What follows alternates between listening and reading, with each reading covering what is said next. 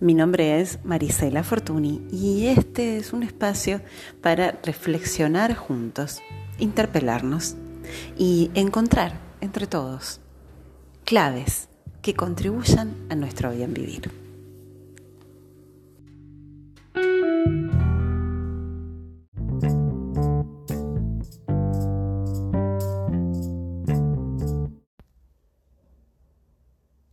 Hola, ¿cómo estás?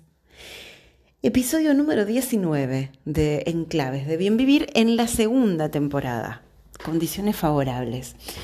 Hoy, luego de haber transitado por las seis virtudes, y bueno, agradezco los, los comentarios que me han llegado, eh, quiero invitarte a pensar juntos acerca de la posibilidad de diseñar bienestar más allá de la agitación y del caos.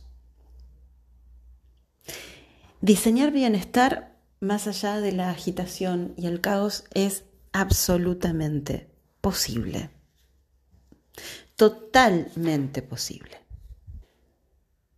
Para ello, ante todo, creo que es importante el ejercicio de soltar los relatos acerca de cómo debería ser tu vida e intentar algo distinto. En esta sociedad tan en transparencia, en esta sociedad corriendo todo el tiempo detrás de zanahorias que tienen que ver con relatos que nos contaron y nos compramos, muchas de ellas, y, muy pocas con sueños genuinos, me atrevo a decir. Eh, por, lo que escucho en consultorio, ¿no? Los que trabajamos de escuchar a la gente, este, yo escucho mucho esto de eh, a esta edad yo tendría que tener tal realidad en la pareja, a esta edad yo tendría que tener tal realidad económica, a esta edad yo tendría que y, eso nos está matando. El vivir en el cómo debería ser es un compromiso con el nunca encontrar. Y mientras tanto, la vida va pasando por al lado y me voy perdiendo de un montón de cosas. Te voy a invitar a una metáfora. Eh, es como si estuviésemos, la vida es como un gran banquete. Estamos sentados a la mesa en un gran banquete. ¿Mm? Y es como que vivir en los relatos que nos compramos eh, es como que mm, nos hace como comernos de abocado todo, tragar de abocados todo y, y perdernos el disfrutar de ese banquete, perdernos el saborear. Por eso te invito a un movimiento diferente. Te invito a aprender a confiar en estar más presente.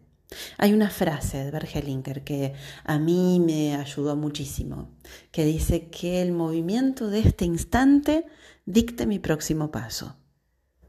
Que el movimiento de este instante dicte mi próximo paso, no los relatos de mi familia, de la sociedad, etc. No, no, no, no, no. Que el movimiento de este instante dicte mi próximo paso. Eso me hace estar estando, estar presentes. Y al estar presente, cambio el paradigma y me conecto también al sentir. Conectarse al sentir, viviendo desde el ser sentipensante, hace que uno comience a comprender un poco más, que uno comience a ver lo que hasta ahora estaba en el punto ciego. Cuando me conecto al sentir puro, empiezo a estar más presente, bajo de mi relato mental y empiezo a estar estando, empiezo a contemplar, empiezo a observar todo lo que me rodea, es cuando en ese banquete estoy empezando a saborear la vida. Y en un banquete hay todo tipo de sabores. Pretender que solamente haya sabores dulces va a romper el equilibrio y claramente me va a llevar a la obesidad, me va a llevar a, a un punto que no va a ser saludable. En cambio, si yo aprendo a disfrutar de todos los sabores, la vida es un banquete con todos los sabores, dulces, amargos, algunos salados, algo de picante por ahí. Y el punto está en el equilibrio de todos esos sabores. Si lo dulce pierde su equilibrio, me hace daño. Ahora, ¿cuál es la mejor manera de acercarnos en esta experiencia compleja a diseñar nuestro bienestar, a diseñar nuestro bien vivir,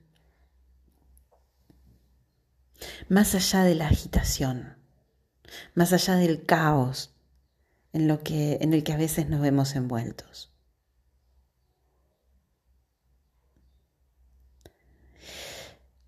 Comenzamos a sumar bienestar cuando comenzamos a sumar condiciones favorables. Cuando nosotros mismos nos comenzamos a volver agentes de condiciones favorables para nuestra propia vida. Y esto sucede, volviendo a la metáfora del banquete, cuando empiezo a sumar en mi vida mucho más de lo que me nutre, más allá de lo que me llene, mucho más de lo que me nutra, mucho más de lo que, de aquello que tenga buena calidad, de aquello que sume más vida. Por lo tanto, aquí tenemos ya algunas pautas. Volver a lo simple, que tiene que ver con esto de bajarnos del relato. Y recuperar la pureza. Estar en el sentir puro es recuperar la pureza.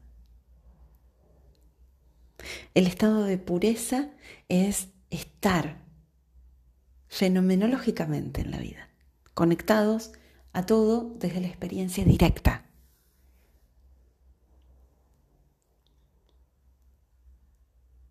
Y de pronto, cuando estoy en ese estado, la vida ciertamente se vuelve una gran aventura. Cuando me bajo del relato de cómo deberían ser las cosas, tal vez descubro más maravillas que me estaba perdiendo.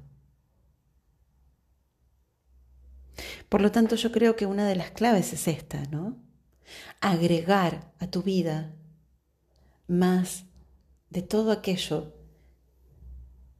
que genere condiciones favorables, que te nutra, que te nutra en cuerpo, mente, emociones, que nutra tu energía.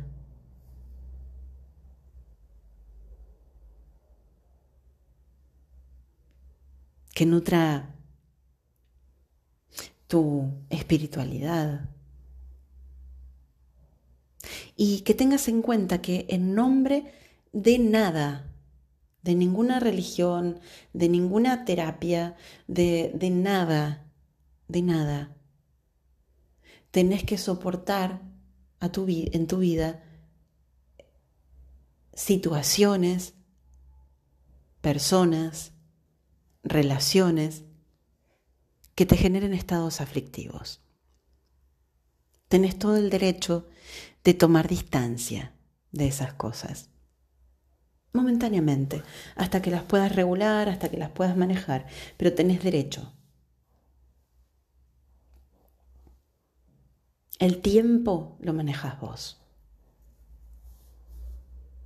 porque acá la experiencia es tuya. Otra forma de trascender la agitación y el caos es comenzar a reducir la carga de estrés que venimos arrastrando. Eso nos va a permitir estar más ligeros, más livianos. Todas estas cosas de las que te hablo las practicamos de una u otra manera en un sistema que, que tiene que ver con un conjunto de prácticas que son las prácticas de mi vida que se llama premalquimia. Y reducir el estrés es un aspecto muy importante. Mira, yo te voy a enseñar una de las formas que usamos de liberación somática. Eh, hay, más, pero te voy a enseñar la más esencial, la más simple.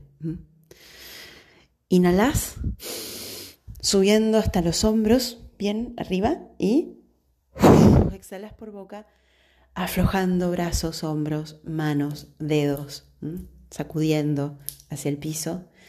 Y eso lo vas a repetir cinco veces. Y vas a hacer tantas series de cinco veces como sean necesarias hasta que te sientas liviano, con ganas de suspirar. Yo aconsejo en Premalquimia cuando aprendemos estas técnicas por primera vez que se tomen la primera vez un tiempo de tres semanas para hacerlo todos los días sin motivo aparente, aunque ustedes crean que no lo necesitan y que no están cargados. Y vas a empezar a ver cómo se empieza a depurar toda esa carga somática, toda esa carga de tensión que venís acumulando de años y que no te habías dado cuenta. Y luego de eso, ¿qué? Y luego de eso te quedas un instante registrando conscientemente este estar más liviano, hasta que llene todo tu cuerpo, desde pies a cabeza.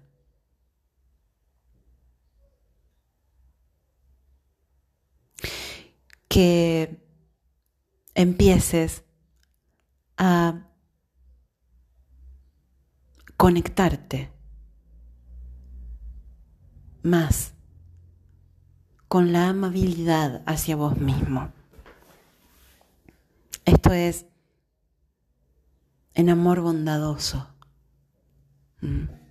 Y me vas a decir que es una redundancia, pero no, lo que pasa es que nosotros los seres humanos a lo que le solemos llamar amor, en realidad no es amor, es apego.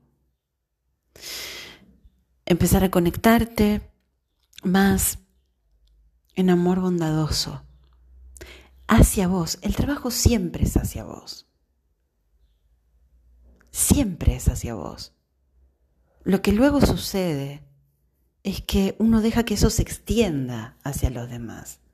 Pero el trabajo siempre es hacia vos, porque no podemos dar aquello que no tenemos. Y sabes qué? Que empieces a actuar más por amor. Sí, así como lo escuchas. Obviamente, siempre que sea posible. Pero empieza a actuar más por amor esto de escuchar al corazón. Aunque suene muy romántica la idea. Te juro que no falla. Al igual que una buena dosis de naturaleza. Una buena dosis de naturaleza es necesaria. Es parte de esa nutrición que yo te hablaba al principio. Un instante, aunque sea abrí tu ventana y ve los árboles, la copa de los árboles verde desde aquí. En mi caso, por ejemplo, yo todas las mañanas salgo a caminar o a correr por el parque. Y no solo hago ejercicio físico, que eso también es una forma de liberar estrés, sino que además me lleno de verde y de flores y de el sonido de los pájaros. Y todo eso también es parte de la nutrición, de nuestro bien vivir, de nuestra calidad energética.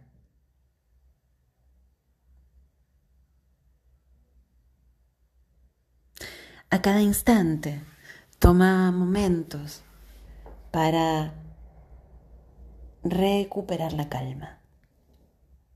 A cada instante. En premalquimia esto le llamamos el minuto de conciencia presente.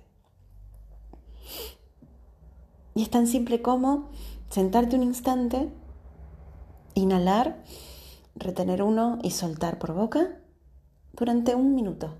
Lo controlas con el reloj. Un minuto. Y reseteo todo el sistema y vuelvo a mi, vuelvo a mi calma. Ahora, aprender a relacionarme con mis propios estados afectivos es tan importante y con mis sensaciones es tan importante como aprender a relacionarme con las sensaciones de los demás.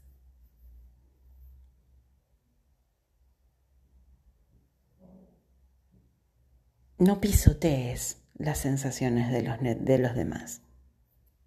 Toma en cuenta que no somos fotos, que somos películas, somos seres complejos lo que ves del otro siempre es tan solo un aspecto, aun de aquella persona que creas que conoces demasiado. El ser humano es un mundo complejo. Ser respetuoso.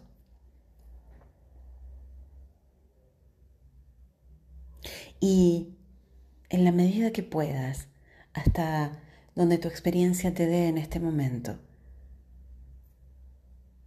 practicar la no violencia que empieza por el respeto. Cuando a veces creemos que estamos practicando la no violencia hacia determinados sectores, pero estamos siendo condenatorios, enjuiciadores hacia otros, en realidad, por ser no violentos con unos, estamos violentando a otros. Entonces es una suma Cero. ¿Mm? La no violencia empieza fundamentalmente por el respeto. Cada uno de nosotros en esta no violencia, cuando uno dice no violencia, se viene un foco, Los niños, los animales, los viejitos. ¿Mm? Bien, yo sé que a cada uno de nosotros se le da de manera más fácil, ¿sí? Vamos a llamarle algunos de estos aspectos. Bien, estamos todos creciendo, che.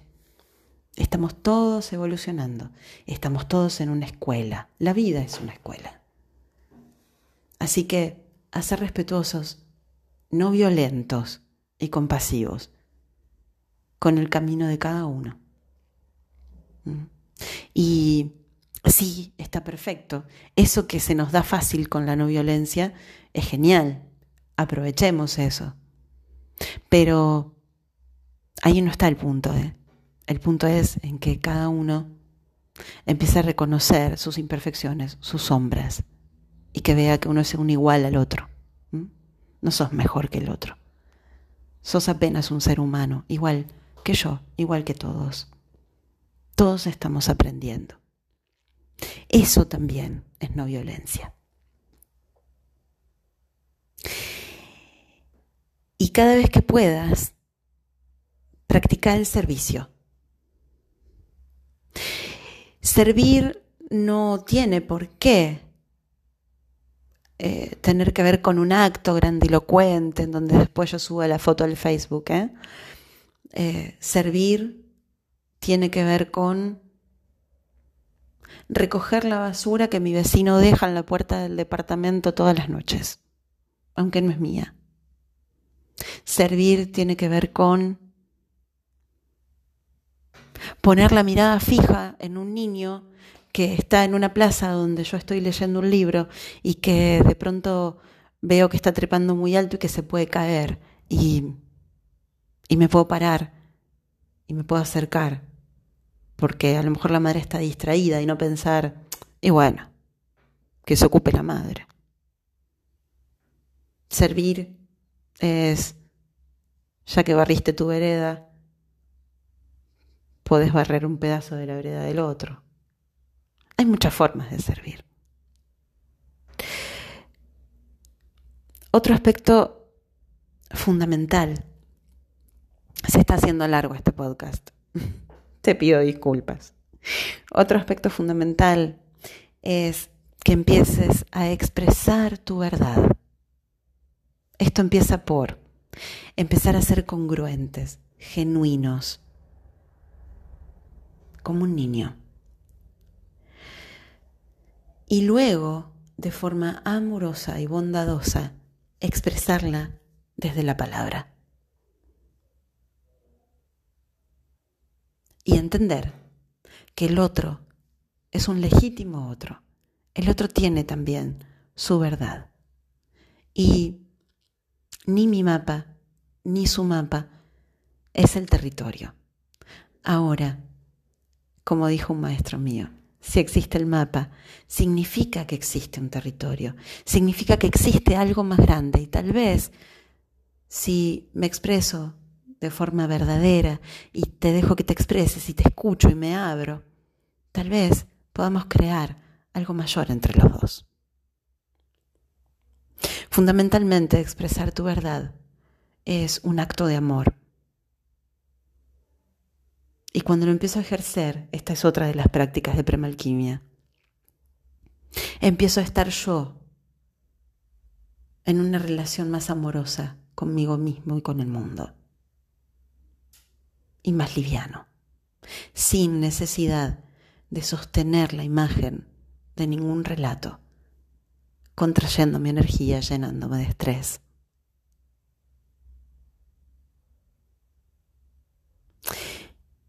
No hagas lo que sabes que no es correcto. No te autoengañes contándote una justificación. Eso también forma parte de tu bien vivir y de salir del caos. Del caos se sale entre todos y con lo que cada uno contribuye. Y por último, no importa lo que eso sea, pero pone tu vida al servicio de algo más grande, sea el nombre que sea el que le des a eso más grande. Te leo, te escucho. Podés comentarme qué te pasó con este episodio que te dejo en Instagram arroba Marisela Fortuny o arroba disciplinas. Bien vivir y nos estamos leyendo. Muchas gracias por estar del otro lado.